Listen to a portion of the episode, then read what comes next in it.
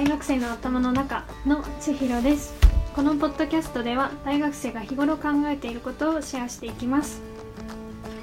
えっと前回のエピソード0を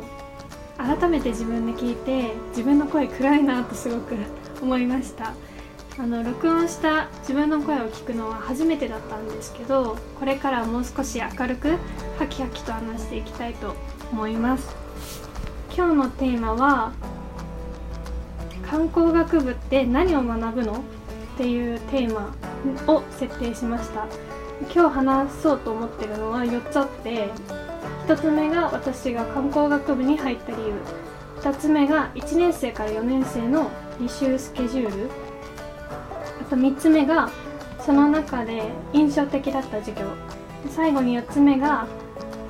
学んだことを話していきたいと思います。1つ目の私が観光学部に入った理由なんですけどこれは中学生の時にホテルで職業体験をしたことがあってそこからあの将来ホテルで働くっていう選択肢が自分の中でできたことだと思います。大学受験の時はホテルで働くなら観光を学ばなければっていうふうにすごく思い込んで観光学部を受験しました。次に観光学部で何を学ぶのっていうところなんですけど私の大学の観光学部は中でも特殊なんじゃないかなと思っていて1年生だけ必修があります。必修の中身は観光の基礎歴史とか観光の現在とかこれからあとはあのどこの大学でもやる英語リーディングスピーキングプレゼンテーション TOEIC がありました。逆に2年生からは必修がないので本当に自分が好きな授業を自由に履修ができます。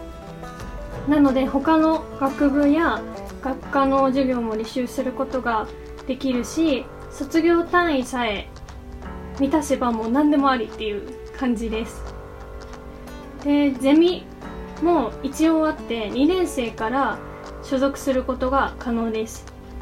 私は社会学主にジェンダーとか地方における外国人観光客誘致を研究する先生のゼミに所属をしています。ゼミの1年間の流れは春学期にあの夏休みに行うゼミ合宿の事前調査をして秋学期にゼミ合宿で行った調査結果を含めたレポートを執筆するっていうこれは結構普通のゼミだなと思います。このゼミに所属するにはセレクションがあって1年生の秋学期になんかゼミの先輩訪問みたいなものをして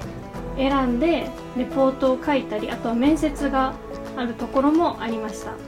そして今日3つ目にシェアしたいことが私が今まで3年間受けてきた中で印象的だった授業を一つご紹介したいと思います。その授業は、えっと、観光におけるジェンダーというテーマの授業でした。男女というくくりだけではなくて LGBTQ など多様な視点で読み解いていく授業でその先生がきっと海外で勉強をされていたので日本と海外の違いとか今の日本の課題あとはこれからどういうふうに改善していくかみたいなところをあの学びました。なぜこの授業が印象的だったのかっていうと今までで一番考えさせられたなと思う授業だったしあとは授業外でも何か意識している部分が自分の中であったので印象的だなっていうふうに選びました。考えさせる授業だったっていうところはその先生が紹介してくれた記事とか動画 YouTube が多かったんですけど自分の視野を広げることができたなっていうふうに思いました。今日シェアしたいことの最後のトピックは観光学部に所属してから学んだことです。それは、えっと、旅行と観光は学術的には違うっていうふうに捉えている捉えられているっていうことを知りました。旅行っていうのはただただ日常生活圏から離れることを指しているそうで